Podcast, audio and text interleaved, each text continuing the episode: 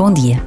O Papa Francisco terminou a sua mensagem para o Dia Mundial da Paz com as seguintes palavras: Aos governantes e a quantos têm responsabilidades políticas e sociais, aos pastores e animadores das comunidades eclesiais, bem como a todos os homens e mulheres de boa vontade, faço apelo para caminharmos juntos por estas três estradas: o diálogo entre gerações, a educação e o trabalho com coragem e criatividade.